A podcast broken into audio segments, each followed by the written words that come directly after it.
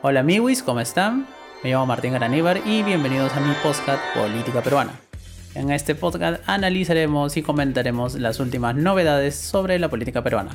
Sin más que agregar, empezamos.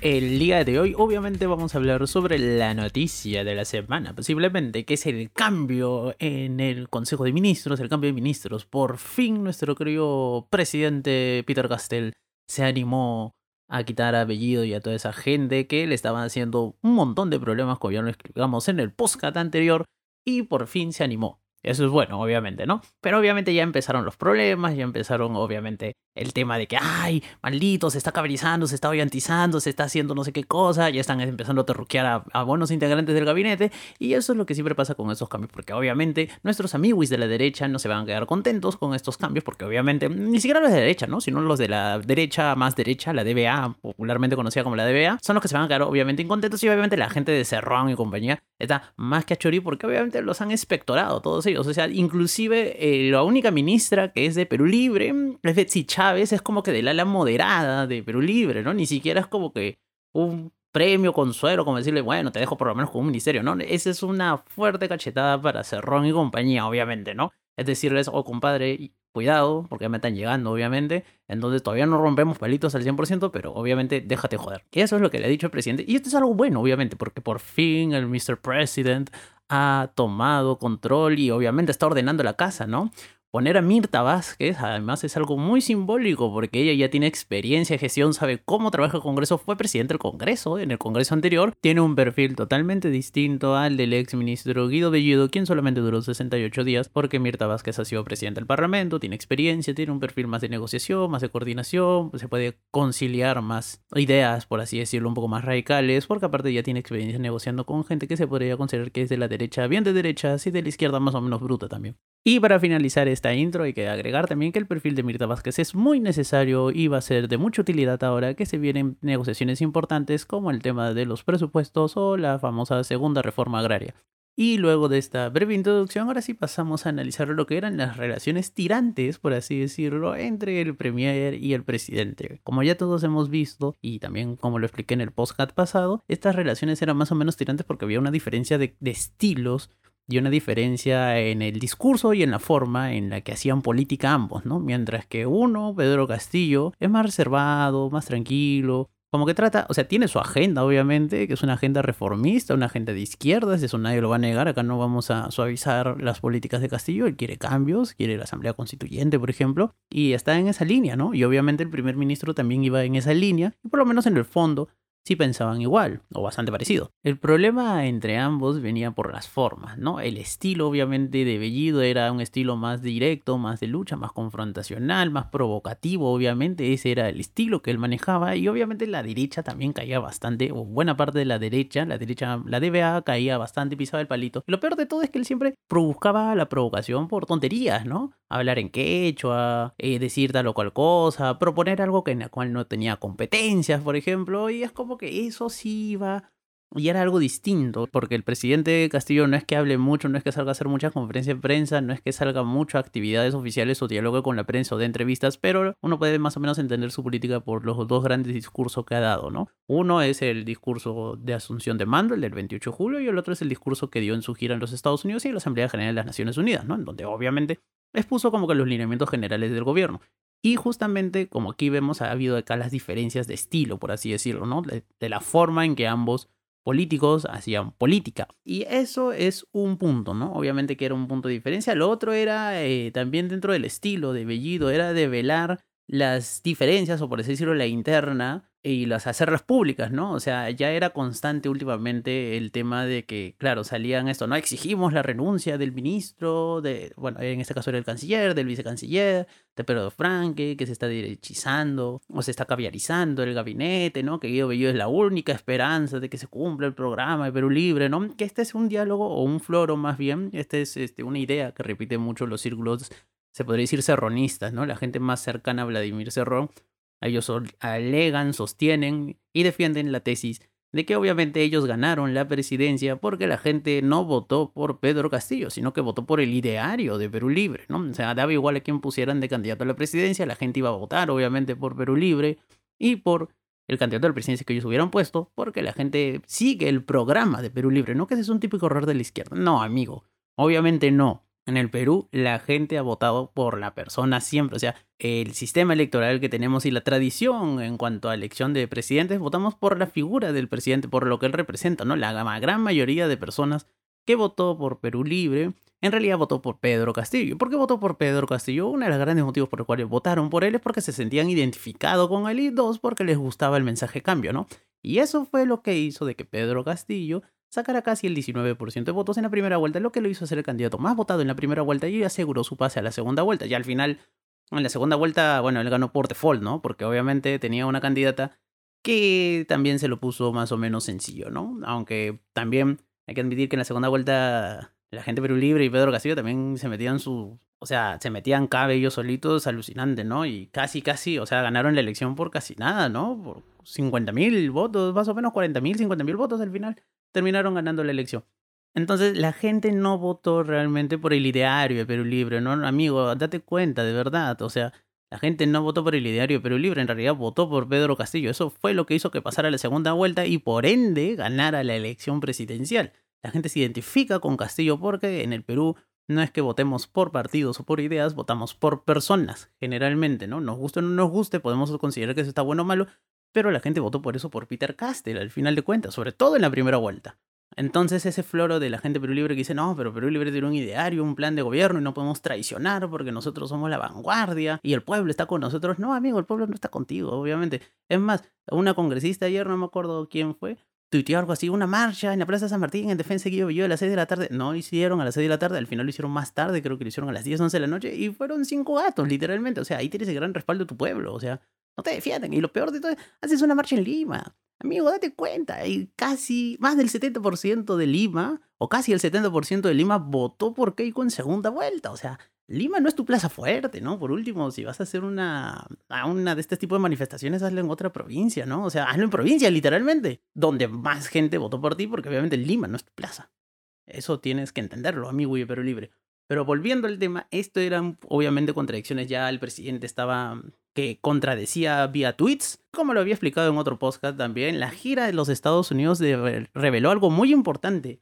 Es la utilidad que tienen los ministros, porque los ministros que han sido ratificados justamente eran los ministros por los que la gente de Perú Libre, y más que nada la gente de Vladimir Cerrón, eran los que jodían más o los que pedían las cabezas, ¿no? ¿Quiénes han quedado? El ministro de Relaciones Exteriores, Oscar Marta. Ministro de Economía, Pedro Franque. Ministro de Justicia, Aníbal Torres. O sea, son los que al final, en la, tanto en la gira como en Estados Unidos, como en temas internos, son los que le estaban mostrando mejores resultados, obviamente, ¿no? Porque la gira a Estados Unidos fue un éxito. ¿Por qué? Porque obviamente el canciller y el ministro de Economía hicieron su chamba. El canciller, obviamente, es un diplomático de carrera que ya ha sido canciller, que es gente con bastante, que es una persona con bastante experiencia. Hizo su chamba y logró una buena gira internacional de Pedro Castillo, obviamente, ¿no? Y el ministro de Economía, Pedro Franque, hizo algo muy importante que cuando eh, pasó todo esto de camisea es algo que se dejó de lado y espero que se retome ahora, que es el tema de la renegociación de los impuestos que pagan las mineras. Entonces eso es muy importante. Pedro Franque convenció muchísimos inversores extranjeros cuando estuvo en su gira en Estados Unidos de que se tenía que renegociar eso y obviamente es el primer paso, ¿no? De que todo el mundo acepte de que, bueno, hay que renegociarlo, sí, acá vamos a renegociarlo. Que cómo va a terminar esa renegociación, no lo sabemos, ¿no? Pero lo importante es que por lo menos se sienten y digan, bueno, vamos a renegociar. Ese es un golazo, obviamente, que se mandó Pedro Franque. Y era obviamente por eso que Bellido, y esto lo expliqué también en mi podcast pasado, es que saca el tema de camisea, ¿no? A la loca, a la bruta, ¡pum! Así nomás de golpe, ¿no? Y es como que, y amenazas por tweets, o sea, por Twitter, ¿no? Dijo, o lo renegociamos o los nacionalizo, ¿no? Y obviamente eso estaba en la línea de gobierno más o menos, sí, o sea, el tema de la nacionalización. Bellido lo entendía nacionalización como sinónimo de expropiación, entonces ahí estaba el detalle, obviamente, ¿no? Ya después obviamente lo trataron de barajar todo esto, y por eso, entre otras cosas, el ministro de Energía y Minas que firmó esa carta con Bellido y que como que al toque dijo, sí, sí, yo estoy con el, con el premier, todo esto también para la calle, para afuera. Entonces, esto nos da a entender que obviamente ya Peter Castell ya por fin puso orden en la casa y obviamente ya no quiere esto. Aparte los chats de Perú Libre, eso ya sí me imagino, porque cuando salió esa noticia hubo una reunión y esa reunión sacó chispas. Esa reunión sacó bastantes chispas por lo que me han contado por ahí y por lo que se ha leído en la prensa, ha sacado bastantes chispas. Entonces, obviamente ya se notaba de que Castillo ya estaba más o menos harto de Bellido Y el plan original era de que a los tres meses, o sea, a finales de este mes, se evaluara a los ministros y se decidiera si continuaban o no. Pero lo que pasó fue de que a Peter Castell ya le llegó antes la presencia de algunos ministros y obviamente los votó, ¿no? Y ahora vamos al tema de las reacciones, obviamente, ¿no? Las reacciones que hubo por parte de las amiguis de la derecha han sido variopintas, ¿no? Obviamente no debe sorprendernos de que ciertos sectores de la derecha no estén conformes con la designación de los ministros de Peter Castell, ¿no? Los nuevos ministros o los ministros ratificados, ¿no? Pero obviamente ya esto de ir a terruquear a la ministra de Cultura, a la a Giselle Ortiz, ya es un poco rayado porque amiguis, por si no lo saben, bueno, a ella la joden obviamente porque le dicen que ha sido terrorista por el hermano, ¿no? Pues su hermano fue uno de los desaparecidos de la cantuta y siempre se ha dicho de que él era un terrorista, ¿no? Pero bueno, amiguis, les traigo una noticia que ni siquiera es noticia nueva, es noticia vieja porque ya tiene 10 años, más de 10 años. No, sí, más de 10 años. La sentencia de Alberto Fujimori ya tiene más de 10 años, de 2009. La sentencia que condenó Alberto Fujimori por a 25 años de cárcel por, entre otras cosas, el tema de los asesinatos de Barrios Altos y la Cantuta concluyó, judicialmente hablando, te puede gustar o no la sentencia, pero es algo judicial ya, o sea, ya está ratificado además, es una condena firme, de que concluyó y determinó legalmente que ninguna de las víctimas, tanto de Barrios Altos como de la Cantuta, eran terroristas. Entonces, literalmente no puedes agarrar y joder a la nueva ministra de Cultura por ese tema, porque literalmente su hermano, o por lo menos judicialmente su hermano, no es terrorista. No puedes creer o no puedes creer eso, te puede gustar o no la sentencia, te puede llegar al pincho inclusive la sentencia, pero no puedes decir en señal abierta, o vía Twitter, o vía un medio de comunicación, de que su hermano era terrorista o de que ella es terrorista. No, sobre todo no puedes decir que su hermano es terrorista o que hay sospecha de que fue terrorista. No puedes decir eso, amigo. Ya está, hay una sentencia, sentencia firme que fue pelada y ratificada todavía. Entonces, no puedes decir esas cosas, amigo, está mal. Si vas a hacer oposición, hazla bien, obviamente, no tienes otras cosas para joder, pero no jodas por ese tema. Ah, en cambio hay otros ciertos sectores de la derecha que han reaccionado bien, no tanto a la designación de ministros, sino al premier. O sea, la ex directora de Indecopy también, como ya trabajó antes algunos temas con Mirta Vázquez, ha sacado tweets salvándola y hay un montón de gente que está como que hablando bien de ella porque justamente dada la experiencia que tiene, al haber sido presidenta del Congreso anterior, haya tenido que trabajar con un montón de organismos del Estado y con un montón de dependencias del Estado. Entonces la gente ya sabe que ella chambea, sabe que puede coordinar cosas y que se puede negociar, obviamente, con ella. Entonces esa es una buena señal. También las reacciones de la izquierda han sido variadas, ¿no? Porque por un lado tenemos una izquierda tipo Frente Amplio o Juntos por el Perú, o sea, se podría decir una izquierda más moderada y que que ha reaccionado bien, obviamente el Frente Amplio, obvio que ha reaccionado bien, porque Mirta ese es del Frente Amplio, obviamente de llegar al premierato es un golazo para ellos, teniendo en cuenta sus pésimos resultados electorales, porque no sacaron ningún congresista. En cambio, para la gente de Juntos por el Perú, obviamente, este, bueno, no Perú, Juntos por el Perú, también es un golazo porque mantienen su cuota dentro de los ministros y porque además este, se está dando cuenta de que sus ministros están cambiando, ¿no? Sobre todo el tema de Franque, como ya lo mencioné, Golazo, golazo, ¿no? Durán también fue ratificada en el Ministerio de la Mujer, entonces eso también es otro golazo. La gente que no está conforme, obviamente la de Perú Libre, ¿no? Que ayer sacaron un comunicado todo achorado, ¿no? Que en el que estaban exigiendo prácticamente que había guerra, ¿no? Prácticamente, ¿no? De que el presidente había roto todo eso. Y sacaron un comunicado súper achorizo, obviamente, un comunicado dirigido, obviamente, por, por el hermano de Vladimir Cerrón, que es el posero de la bancada de Perú Libre. Y al toque nomás en Twitter salieron varios congresistas que digamos que no son del ala dura de Perú Libre, o sea, serronistas, por así decirlo, si lo queremos llamar así, y han dicho de que ellos están a favor de los cambios del presidente, que respaldan al presidente Castillo y todo este tema, ¿no? Sobre todo hay muchas críticas por el tema de la designación de Betsy Chávez, porque ella es una figura muy mediática, es una figura que obviamente ha estado ahí dando como que la contra o ha liderado como que la corriente, digamos, más moderada dentro de Perú Libre, eso es algo bueno, obviamente, ¿no? Porque se necesita atender diálogos para aprobar, como ya he dicho, temas más importantes. Se vienen los presupuestos. Eso es algo súper achori y es algo que van a tener que negociar harto. Y la gente Perú Libre y ese cierto sector de la izquierda no entiende estas cosas. Hay que negociar. La negociación obviamente implica en ceder en algunas cosas y en otras no, obviamente. Pero se tiene que negociar. La política es el arte de la negociación, en teoría, ¿no? En la práctica esta gente la ve como el arte de la pelea. Y bueno, y, es, y la gente de Perú Libre, obviamente los más ligados a Cerrón están súper a Choris, Bellido también, ¿no? Como que vuelve, eh, sacó el tweet después de que ya pasaron todos estos los cambios, ¿no? Devuelve a la arena. Y lo más curioso es hoy día una entrevista temprano en la mañana en ampliación de noticias de RPP. Bellido prácticamente reconoció que no hacía nada, ¿no? O sea, no hace ni siquiera un mea culpa, ¿no? Como decir, bueno, sí, pues, pucha a veces pecaba de entusiasmo, ¿no? a veces me iba en Yara. Pero bueno, no, traté de hacer lo mejor que pude. No, nada, no, para él. No hizo nada, no tiene responsabilidad, él no propuso ningún ministro. Y eso me da risa, porque según la constitución, el que propone los ministros es el primer ministro y después el presidente los ratifica o no, o sea, los, los nombra o no. Pero obviamente la terna en teoría debería ser propuesta por el primer ministro, o sea, él, y él ha dicho de que él no ha hecho eso, que ya encontró la lista armada y como que le dijeron, bueno, esta es la lista, así que esto van a ser los ministros y chill, ¿no? Ya tú ya vas a chambear con esta gente. Y él como que, ya, pe, o sea, amigo, eso no, no, se hace, pues. O sea, estás incumpliendo tus funciones según la constitución. O sea, mano, ya, pues, por lo menos más caleta, ¿no? Y obviamente se da cuenta de estas diferencias de estilo.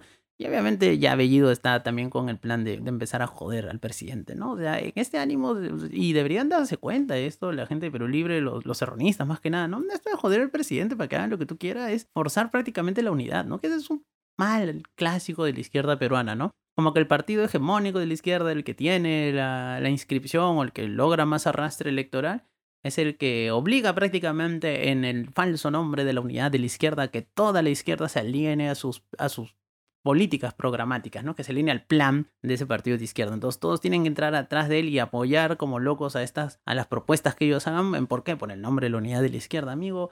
No existe una izquierda en el Perú, de hecho deberían haber más izquierdas en el Perú, hay las izquierdas, eso es algo que me gusta, que se utiliza acá bastante en Europa, las izquierdas, o sea, no hay una izquierda, no es que sea la izquierda, son las izquierdas, y las izquierdas pueden ir en unidad, sí, obviamente, pero también pueden ir separados y después unirse en, en, en base a un plan programático, también. Pero esta de la falsa unidad de la izquierda, de forzar a la gente a que te siga atrás tuyo, es algo, un típico error de la izquierda, ¿no? Y Perú Libre jugó bastante durante mucho tiempo a esto, ¿no? A forzar a todas las izquierdas parlamentarias y extraparlamentarias a seguir su línea, ¿no? Su discurso de que no se debía derechizar, ni caviarizar, ni nada. Al final, ¿qué haces, pues, amigo? Obviamente haces que a la gente le llegue, que te den una patada por el culo, que te voten, que es lo que pasó al final de cuentas, y que al final se queden con la gente más moderada, ¿no? O la gente que por lo menos da resultados. Y eso ha sido lo que ha pasado, amigo. ¿eh? Por eso que ese tipo de izquierdas nunca se da cuenta ni cómo ganó, ni después cómo pierde el poder. O sea, amigo, de verdad, un poco de historia, ¿no? Hay que, hay que aprender de estas cosas, ¿no? Y bueno, las reacciones de, de la DBA no, no, no sorprenden, ¿no? Obviamente, como ya lo expliqué antes, este, para ellos cualquier persona que no sea más o menos cercana de ellos ya es terrorista y más a la izquierda, ¿no? O demonio, infierno, esas cosas. Entonces ya con esta gente como que tiene poco sentido, ¿no? Y bueno, también otra reacción que hay que ver y hay que notar bastante ahorita es el tema del dólar. El dólar ha bajado un montón hoy día, o sea, a esta hora que son las 10 y media de la mañana, el dólar pasó de 4.13 a 4.8 y, creo, y sigue bajando. Entonces esa es una señal muy importante porque te da cuenta de que el dólar estaba muy alto por temas internos. Esto también lo expliqué en el podcast anterior. Pero este mero reflejo de que simplemente Bellido ya no está y que ratificaron a Franke es como que ¡pum! hizo que el dólar se desplome, ¿no? Y va a seguir bajando posiblemente, ¿no? Porque Mirta Vázquez es una persona más tiene un buen perfil, un perfil más conciliador, entonces la gente obviamente en el muy corto plazo el dólar va a bajar, ¿no? ¿Quién sabe? Inclusive puede bajar de los cuatro, ¿no? Si obviamente las cosas salen bien y obviamente no se ven perfiles tan achoris, ¿no? Tanto en el gobierno como en la oposición parlamentaria, ¿no? Entonces, hay que ver eso, pero es una buena señal que el dólar haya bajado tanto porque obviamente ese dólar tan altísimo era artificial y era más que nada por factores internos. Entonces ya para ir concluyendo, obviamente podcast porque ya está un poquito largo, lo que podemos concluir es que estos factores, estos nuevos jugadores que han entrado ahora a la cancha, liderados por Mirta Vázquez, el nuevo gabinete, obviamente genera confianza, ¿no? Ya como lo hemos dicho hace un momento, el dólar ha bajado justamente por eso, porque requiere un poco de confianza. Hay la esperanza de que el gabinete podría ser más conciliador, de que las cosas no van a estar tan a choris y obviamente los estilos marcan bastante la diferencia para lograr cierto clima de estabilidad, ¿no? Esto ya también depende para lograr la estabilidad total que el país necesita para que siga el crecimiento y sigan las políticas buenas, como el tema de la vacunación. Tiene que haber moderación y consenso entre ambas partes, ¿no? El gobierno ya está haciendo su parte, la oposición ahora tiene que hacer su parte también, ¿no? Entonces esperemos de que obviamente esto sea el inicio de una nueva etapa, de un nuevo diálogo y de que las cosas vayan bien, ¿no? Sin, sin que esto signifique obviamente para el gobierno de que abandone sus banderas de lucha, ¿no? Obviamente, este es un gobierno de izquierdas, eso no se puede negar. Ellos buscan un cambio social, un cambio en las reglas de juego en algunos temas, ¿no? Priorizar políticas sociales, políticas de integración, políticas redistributivas. Entonces, obviamente, van en esa línea, ¿no? La oposición tampoco le va a pedir peras al olmo, no va a pedir que sea un gobierno liberal y que haga las cosas que se han estado haciendo hasta ahora, ¿no? De hecho, la mayoría de gente votó por Castillo, ¿por qué? Porque él proponía un cambio. Entonces, hay cambios, ¿no? ¿Cómo se van a hacer estos cambios? Es lo que lo que ahora se está discutiendo, ¿no? Bellido tenía una forma de proponer estos cambios y obviamente esa forma no funcionó, generaba mucha estabilidad, generaba mucha crisis, esa habla de interpretación, de vacancia, todas estas cosas. Y obviamente ahora con Mirta Vázquez las cosas, obviamente, la política del gobierno no creo que cambie de la noche a la mañana, no es que se esté hoyantizando o algo por el estilo, simplemente están bajando un poco los decibeles en cuanto a la discusión política y el manejo de la política, no el cómo se lleva la política el día a día. Eso es lo que está cambiando y eso es algo inteligente y es muy bueno, ¿por qué? Porque literalmente Pedro Castillo está por fin tomando las riendas del gobierno y está poniendo a su gente o la gente que él considera que chambea más, ¿no? Entonces, vamos a ver cómo va eso y la próxima aventura que va a tener, o la primera, el primer gran reto que va a tener la flamante Premier va a ser el voto de confianza en el Parlamento, ¿no? Entonces vamos a ver ahí cómo van las cosas. Y nada, eso fue todo. Esto es el podcast de esta semana. Justo, menos mal para mi suerte, porque los podcasts siempre van a salir los jueves. Menos mal para mi suerte, el gobierno justo hizo los cambios el miércoles, ¿no? Entonces, como que el tema ha estado facilito ahora de, de escoger, ¿no? Pero este va a ser un podcast semanal, como ya se los dije antes. Todos los jueves son los jueves de política, pero nada, así que Gracias por escucharme, espero que les haya gustado bastante ese podcast y si les ha gustado, porfa, compártanlo en sus redes sociales. Así que nos vemos la próxima semana. Bye bye.